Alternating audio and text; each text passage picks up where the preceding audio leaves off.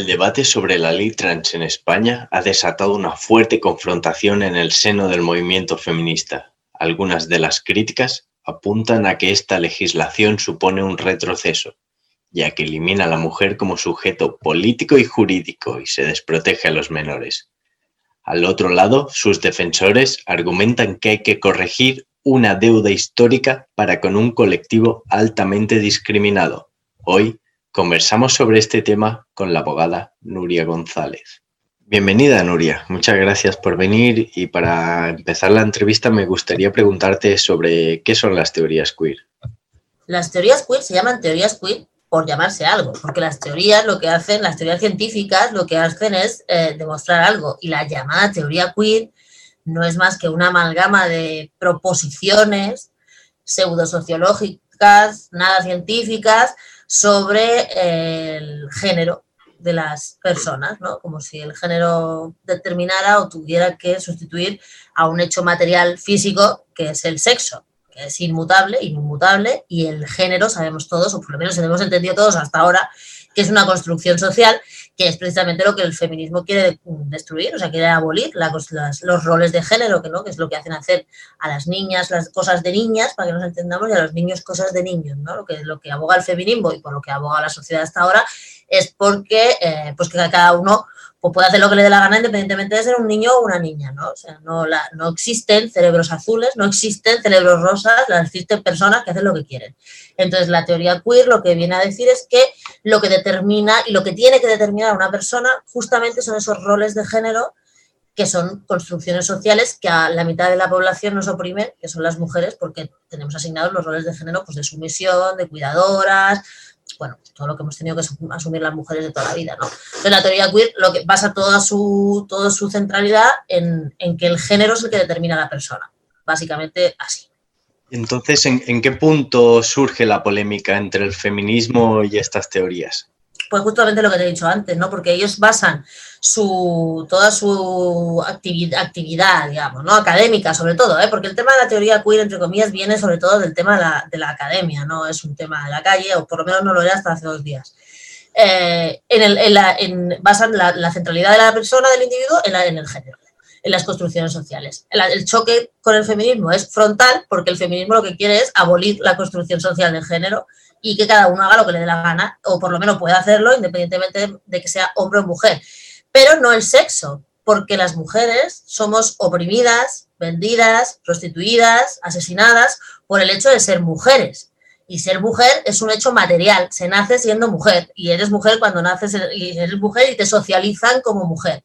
¿Dónde está la diferencia? En que hay pues, una base de la teoría queer que dice que, el, que, que el sexo no es importante, que el, que el sexo no determina absolutamente nada, que lo que lo determina es el género y que el género además es fluido. Que tú hoy te puedes sentir hombre, mañana te puedes sentir mujer o incluso te puedes sentir hombre o mujer determinando con la persona con la que estés. Obviamente esto no tiene absolutamente ningún sentido, pero hace mucho daño a todos los avances, eh, por ejemplo, legales que las mujeres hemos conseguido en las leyes que en base a la determinación de género, por ejemplo, las leyes de contra la violencia machista, las cuotas paritarias, el deporte femenino, sino si el sexo no existiera, si nosotros empezamos a decir que el sexo no existe, no tendría ningún sentido que tuviéramos deporte femenino y deporte masculino. Ergo, alguien que se pueda sentir hombre hoy, mañana mujer, podría mm, estar compitiendo en la categoría que le diera la gana, con lo que eso está pasando ya, porque esto ya es real, que muchos hombres que, deportistas que en su categoría masculina pues no ganaban absolutamente nada, se han autodeterminado mujeres, se han pasado a la categoría femenina y por obvias y físicas razones, evidentemente están ocupando espacios de campeonatos, de premios, de medallas, de reconocimientos que son de mujeres, ¿no? Y otro sitio donde también pasa es en el tema de las cuotas paritarias de los partidos. Los hombres están sobre-representados en la política. Bueno, pues hay hombres que siendo hombres no encuentran su espacio dentro de los partidos políticos, se autodeterminan mujeres y entonces acceden a puestos que teóricamente son para mujeres porque son las cuotas paritarias por las que tanto hemos luchado, ¿no? Entonces, ese es el choque que viene con, el con la teoría queer y el feminismo, que el feminismo lo que quiere es tener los espacios para mujeres y además nosotras determinamos que el sexo a nosotras nos condiciona la vida y que existe y es una realidad material y que el género también existe, pero es una construcción social que hay que derrocar, abolir. Y ellos basan toda la vida de la persona en la construcción de género. Entonces, aquí en España se ha empezado a hablar de la, bueno, se ha llamado ley trans, Eh, ¿Qué relación tiene con estas teorías? Exactamente. Es que esa es la madre del asunto. Porque mm, la transexualidad no tiene que ver con la teoría queer. y me explico porque esto, pues, pues, ellos lo toman como la base del asunto, pero no, porque lo, lo, primero que habría que hacer era, y esto es muy complicado parece, pero no lo es tanto, ¿no? Distinguir entre la transexualidad y el transgenerismo. La transexualidad es la, si quieres, es la transición de una persona de un sexo, sexo, a otro sexo, pero no género, de un sexo a otro sexo. O sea, una mujer que transita y acaba siendo un hombre, por lo menos en la mayoría de su cuerpo, pero eso tiene un principio y un final. Una, una persona que, o un hombre que se siente mujer, que hace todo su proceso X, no sé qué, y al final transiciona y la transición tiene un fin. Y esas personas transexuales tienen sus derechos reconocidos desde, 2010, desde el 2007 y en un montón de comunidades autónomas y la, la, la, y no sé qué, no sé cuánto. ¿Qué pasa con la transexualidad? Pues que tiene unas garantías para la persona también, porque eso es un proceso médico complicadísimo, que tiene un montón de, de, componentes psicológicos, médicos, nutricionales, hormonales, una pasada. O sea, imagínate transformar el cuerpo, ¿no? En la medida de lo que se puede. Pues obviamente eso tiene que llevar pues un acompañamiento de médicos, psicólogos, psiquiatras, etcétera, etcétera, porque a nadie se le ocurriría hacer un proceso que además conlleva un montón de operaciones y un montón de cosas sin la supervisión de nadie. Es que eso no cabe en la cabeza de nadie, ¿no? Eso estamos por un lado.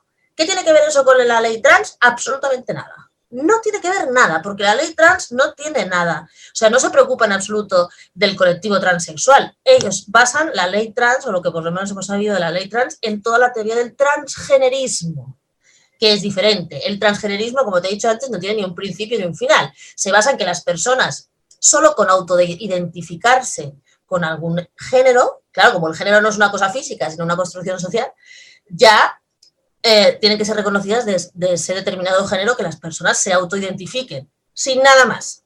O sea, autoidentificar, yo te digo hoy me llamo Nuria, soy una mujer, y dentro de media hora te digo, hola, me llamo Pepe y soy un hombre. Y vale, ¿no?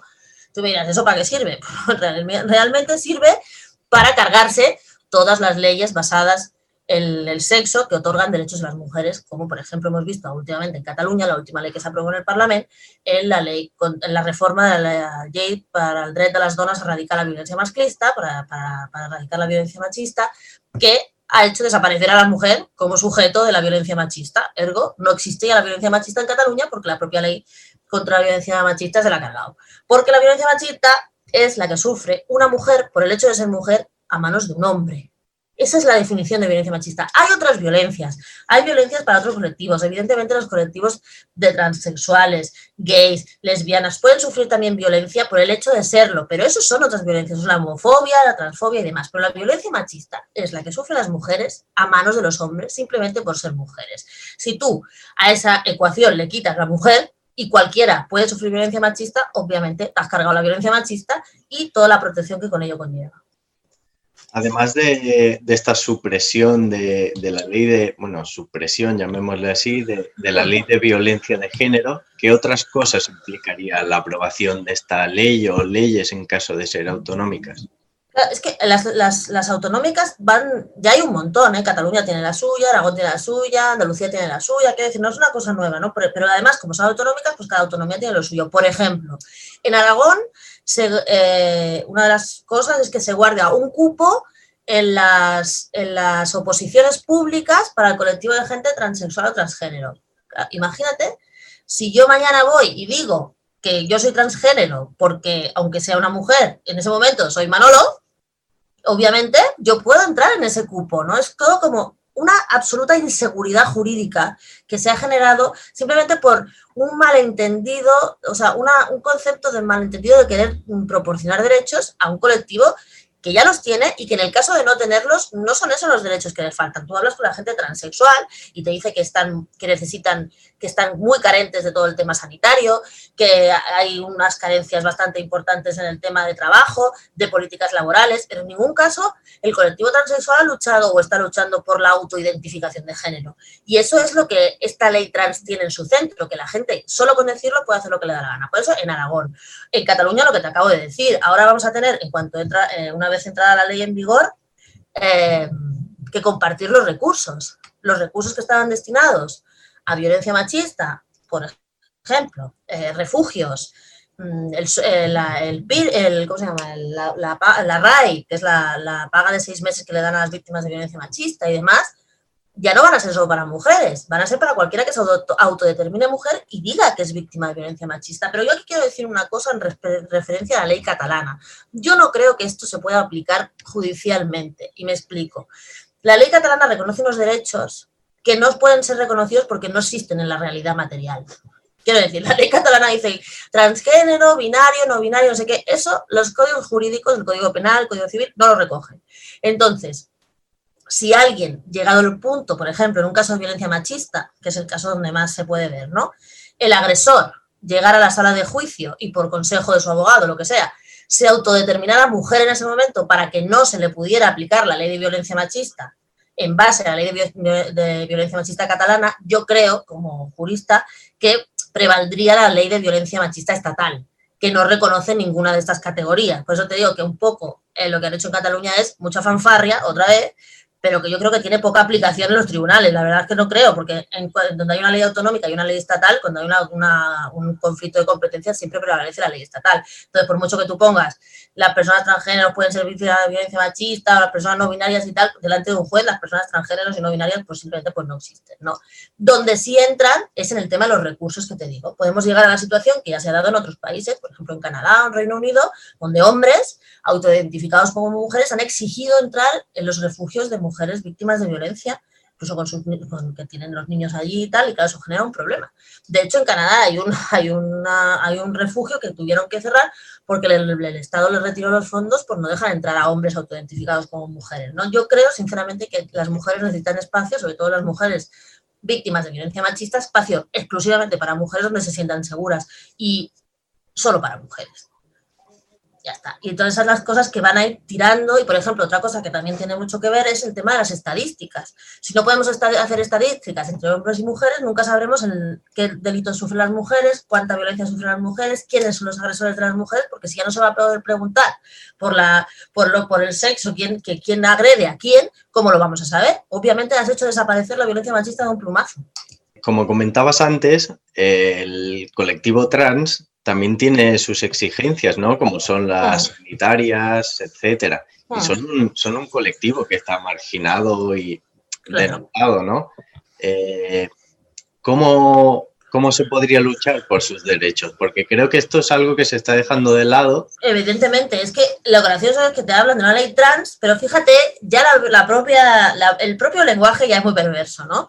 Hablan de ley trans, pero no de ley transexual. Porque ellos no quieren hablar de los transexuales. Ellos quieren hablar de lo trans en general, que lo trans en general es lo que te digo, el transgenerismo. Hoy sí, mañana no y pasado mañana ya veremos, ¿no? Obviamente nada, absolutamente nada. Si ellos quisieran trabajar, la gente que está haciendo esta ley, el Ministerio de Igualdad, con el colectivo trans, lo primero que tenía que haber hecho era reunirse con el colectivo transexual. Porque hay muchos colectivos transexuales que llevan mucho tiempo trabajando y recoger las demandas de esa gente. Yo con las, con, las, con las personas transexuales con las que tengo relaciones, les he preguntado, están totalmente en contra de la ley trans, precisamente porque no recoge ninguna de sus demandas. Simplemente se basa en todo lo que te digo, ¿no? Pues en el, pues eso, en, el, en, lo, en lo superficial, ¿no? Lo que la gente pueda decir hoy o mañana, y, y también es mucho, es una ley que amenaza, ¿no? Porque tú ya, o sea, tienes que, tienes que asumir, y a mí, me da igual, ¿eh? la gente se puede autodeterminar como quiera. Otra cosa es que dentro de la ley nosotros tengamos una mínima seguridad jurídica como país y sepamos quién es quién y lo que hace, ¿no? Pero esta ley no quiere garantizar los derechos de nadie, sin embargo sí socava mm, fuertemente los derechos de las mujeres, por muchas razones. Presupuestariamente, por lo que te decía antes, pues los recursos que están destinados para mujeres ahora tienen que repartirse con todo el mundo, con todo el mundo sin poner ni un duro más. Claro, porque si yo tenía 20 euros, pero invento, ¿no? 20 millones de euros para igualdad para 26 millones de mujeres, ahora tengo 20 millones de euros para igualdad para 47 millones de personas, que es toda la población, porque cualquiera puede determinarse mujer. ¿Ok? Entonces, el tema de los presupuestos nos ha ido para atrás. Y en el tema de los derechos, igual, lo que te decía antes, derechos políticos, cualquiera se puede autodeterminar mujer, pues los derechos ya no valen para nada. El deporte, eh, la visibilidad y luego, sobre todo, sobre todo, eh, aquí hay un problema que es lo que nosotras también estamos muy preocupadas, que es como todo el tratamiento de la infancia, ¿no? La poca protección que se le da a la infancia, los desprotegidos que se quedan, porque no entendemos muy bien por qué un niño que es un niño y que tiene que ser un niño y que puede jugar con quien quiera y a lo que le dé la gana, no entendemos ese afán de etiquetar personas y mucho menos menores, ¿no? Y que además que los padres o los educadores ni siquiera puedan eh, pues hacer el acompañamiento de sus hijos en caso de que sus hijos digan un día pues que se sienten X cosa, ¿no? Eh, bueno, esto es, un ataque a la infancia brutal. Y parece que a nadie le importa a los niños, pero los niños están en el centro del asunto porque eh, los niños no deberían estar tan encorsetados de que si un día quieren jugar a la pelota y otro día quieren jugar a la cuerda o a la, yo qué sé, o las niñas o a lo que sea, que haya alguien que los esté vigilando y los catalogue por lo que quieran jugar o por lo que quieran hacer, pues si a un niño le gusta cocinar o a una niña le gusta el fútbol y tal, a lo mejor eh, lo que quieren, el pensamiento único que nos quieren meter es que si a una niña le gusta el fútbol, ya tiene que ser un niño, porque a una niña no le puede gustar el fútbol. O si a un niño le gusta cocinar, tiene que ser una niña, porque si no, no le puede ser, o sea, un niño no le puede gustar cocinar. O sea, es lo más victoriano, en realidad, lo más patriarcal que hemos visto en los últimos tiempos, ¿no? Siempre hemos luchado porque la gente haga lo que le dé la gana y que, no haya ningún problema, ¿no? Pero claro, catalogar a la gente por lo que le gusta hacer desde la infancia, pues es muy peligroso, porque eso quiere decir que la infancia deja de ser libre para ser una infancia absolutamente encorsetada en los dictados del patriarcado más ancestral. Decías antes que estas teorías que se están aplicando eh, se basan en lo superficial y a mí en este sentido hay una cosa que me llama bastante la atención que es la relación de, esta gente que propugna estas teorías con la prostitución. Bueno, es que aquí hay un asunto que es, que es la base del tema, ¿no? Hay una parte de, bueno, de, las de mujeres, digo, por hablar del feminismo, ¿no?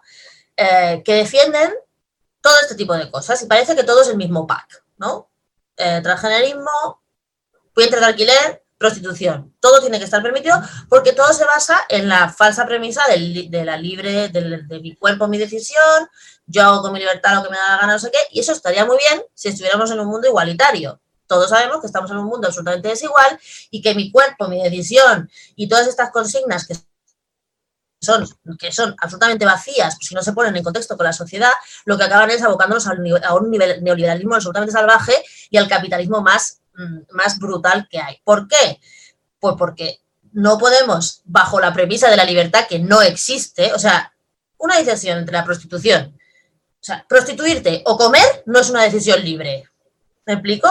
Y parece, y yo he leído que me parece una cosa absolutamente, eso sí me parece transfobo, me parece muy transfobo. He leído en muchos documentos de gente que está a favor de toda esta historia de la teoría queer que la prostitución como un trabajo, pues puede ser una salida para las personas transexuales. Oiga, las personas transexuales tendrán que trabajar en cualquier cosa, para empezar porque la prostitución no es ningún trabajo, es explotación sexual. Entonces, lo que están defendiendo es que las, personas transexuales, pues en lugar de convertir a las personas transexuales en un colectivo con acceso a trabajos dignos, convirtamos la prostitución en un trabajo y que se dedique a las transexuales esto me parece, eso sí me parece transfobo, ¿no? Y sin embargo ellos lo, revisten con un tema de auto, pues eso, de libertad personal y de no sé qué, no sé cuánto. La prostitución no tiene nada que ver con la libertad, la prostitución es explotación y los únicos que son libres son los proxenetas que ganan dinero a costa de la explotación de mujeres, de transexuales, de niños, de hombres y de todo el mundo que se ponga. ¿Consideras que en este debate hay alguien como los proxenetas, por ejemplo, que está sacando rentabilidad del asunto? pues yo no sé si están sacando rentabilidad todavía, pero igual esperan sacarla, ¿no? O sea, quiero decir, claro, o sea, si, si tú imagínate que llegara el momento en el que este discurso absolutamente neoliberalista, por mucho que lo quieran disfrazar de izquierda y demás, ¿no? Y me refiero al, tema, de, justamente a, a, Podemos, ¿no? Que es el que dice que es de izquierda y defiende la prostitución, porque, por ejemplo, partidos como Ciudadanos y el PP pues ya sabemos que son de derecha, así que van a defender siempre teorías ultraliberales, ¿no? Pero la izquierda, disfrazada de izquierda, el disfraz de la izquierda abogando por la, por la regularización de la prostitución, pues evidentemente los únicos que benefician son las proxenetas. Y no me lo estoy inventando yo y no lo estoy diciendo por decir, sino ahí están los, ahí están los ejemplos, ahí está Alemania, ahí está Holanda, un auténtico desastre. Los únicos que benefician eso son los proxenetas que pasan de ser delincuentes a ser honorables empresarios. Entonces, yo no sé si ahora están sacando un rédito, pero que desde luego si se impusiera esta teoría, eso sí que es una teoría, de que el trabajo, o sea, que la explotación sexual deja de ser explotación sexual y violación de derechos humanos, como la prostitución, para ser un trabajo normal, pues está, pues imagínate, se estarían frotando las manos. Por eso hay que atajar, hay que, hay que identificar esos discursos, o sea, no es transfobo decir que un hombre es un hombre y que, un hombre es, una mujer es una mujer. Eso no es transfobo. Lo que es transfobo es decir que la prostitución tiene que ser legal para que se dediquen los transexuales. Y eso lo dice esta, esta parte de esta gente. Eso sí es un discurso absolutamente transfobo y homófobo y además eh, contra los derechos humanos. A nosotros siempre nos gusta acabar eh, dejando al invitado que comente algo, eh, si nos hemos dejado algo en el tintero, si tiene algo más que añadir. Sí, mira, hay una cosa que a mí me gusta decir en este tema de, toda esta historia que estamos viviendo ahora, ¿no? De queer, trans, no sé qué. Muchas veces lo que hay detrás de toda esta historia es una homofobia bastante grande. Por ejemplo, o sea, y una homofobia y sobre todo, sobre todo, una lesbofobia. ¿no? Sobre la sociedad, porque lo que decía antes, ¿no? Una mujer que sea una mujer no puede hacer determinadas cosas porque tiene que ser un hombre para cumplir con los cánones patriarcales, ¿no? O una mujer lesbiana, como también hemos visto varias veces y esto lo, leemos habitualmente, no puede decir que no a acostarse con una persona, con una persona transgénero que tenga un órgano sexual masculino porque es lesbiana y obviamente a la lesbiana no le gustan los penes, así de claro, ¿vale? Entonces, porque una, porque una persona se autodetermine en ese momento como mujer, sigue teniendo un pene y a las lesbianas no les gustan los penes. Igual que a, los homosexuales no les gustan las mujeres, tío, con, con vulva, con vagina y demás. Bueno, pues que todo eso sea transfobia, quiere decir que además de atentar contra la libertad de pensamiento y de palabra y demás, atentan contra la libertad sexual. Oiga, lo que es es homofobia absoluta, porque una persona que quiere acostarse con, le pongo el ejemplo, un hombre que quiere acostarse con otro hombre, pero se quiere autoidentificar como mujer, en el fondo lo que es es un homófobo bastante grande, porque él mismo necesita autoengañarse, como si fuera una mujer para acostarse con otro hombre. Miren, aquí las cosas son muy claras, ¿no? Detrás de tener que disfrazar a los que hacen cosas de hombres como hombres o a los que hacen cosas de mujeres como mujeres, hay un no aceptar los roles de la gente que haga lo que le dé la gana y, las, y, que, y, que, cada uno con su sexualidad haga lo que quiera, ¿no? Parece como que haya que aceptar, o sea, es lo que te digo, ¿no? Parece como que un hombre que le gusten otros hombres tiene, es mejor, la sociedad lo va a aceptar mejor si, si se autotransforma en mujer que si sigue siendo un hombre. Eso es homofobia pura. Homofobia pura, pues oye, pues, y detrás de toda esta historia hay mucha homofobia y sobre todo muchísima lesbofobia. Muchas gracias, Nuria. Muchas gracias a todos por vernos. No os olvidéis, como siempre, suscribiros al canal, dar me gusta por estas cosas del algoritmo. Y quiero hacer también un llamamiento a todos para que os suscribáis a Nueva Revolución. Muchas gracias.